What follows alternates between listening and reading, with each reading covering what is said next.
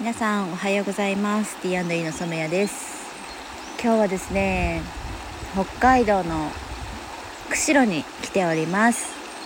えー、鶴居村というところにある釣り、えー、サウナキャビンズというところにお邪魔していて、えー、そちらで、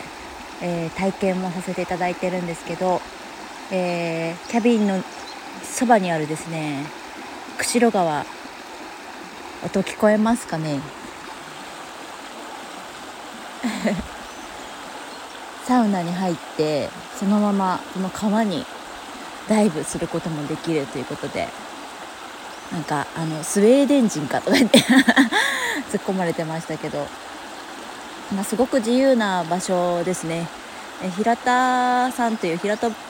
牧場っていうところがあるんですけどその中にあの入っているサウナの施設サウナと、え、宿泊施設になっています、えー、昨日はこちらの事業説明をですね、えー、聞かせていただきました、えこちら運営されている高井さんという方がいらっしゃるんですけども高井さんの思いは社会課題、まあ、コロナ禍で、えまあ、ご自身の考え方が変わったというところからえ、今までのご経験でマーケティングのお仕事をずっとされてきたということでそれを、まあ、社会課題に、えー、活かせないのかということを考えて、えー、いろんな授業に携わっていらっしゃいます。でこちらは、まあえーと、サウナですね、えーと、もともと材木屋さんの息子さんとして、えー、継がれていらっしゃるので、まあ、その材木を生かした、えー、サウナとあとは、えー、地域の過疎化が進むところに、え宿泊施設ということを組み合わせたらあ外からたくさんの方が来てくれるんじゃないか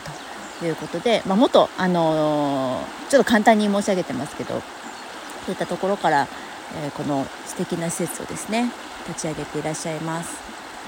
えー、こちらあの1組限定なのであのよくね宿泊施設とかにありがちなあのいろんな方々のこう入ってくる様子とかも気にする必要がないですし、まあ、気の合う仲間とかご家族で来るのにすごくいい場所だなと思っていますでその平田さんがですね馬をお持ちでいらっしゃるのでこれからちょっと乗馬も少し体験させていただけるようなのではい、また思い存分味わっていきたいと思います。はい、今日は、えーと、釣り村の鶴居サウナキャビンズさんからお届けしました。また今日も一日頑張っていきましょう。いってらっしゃい。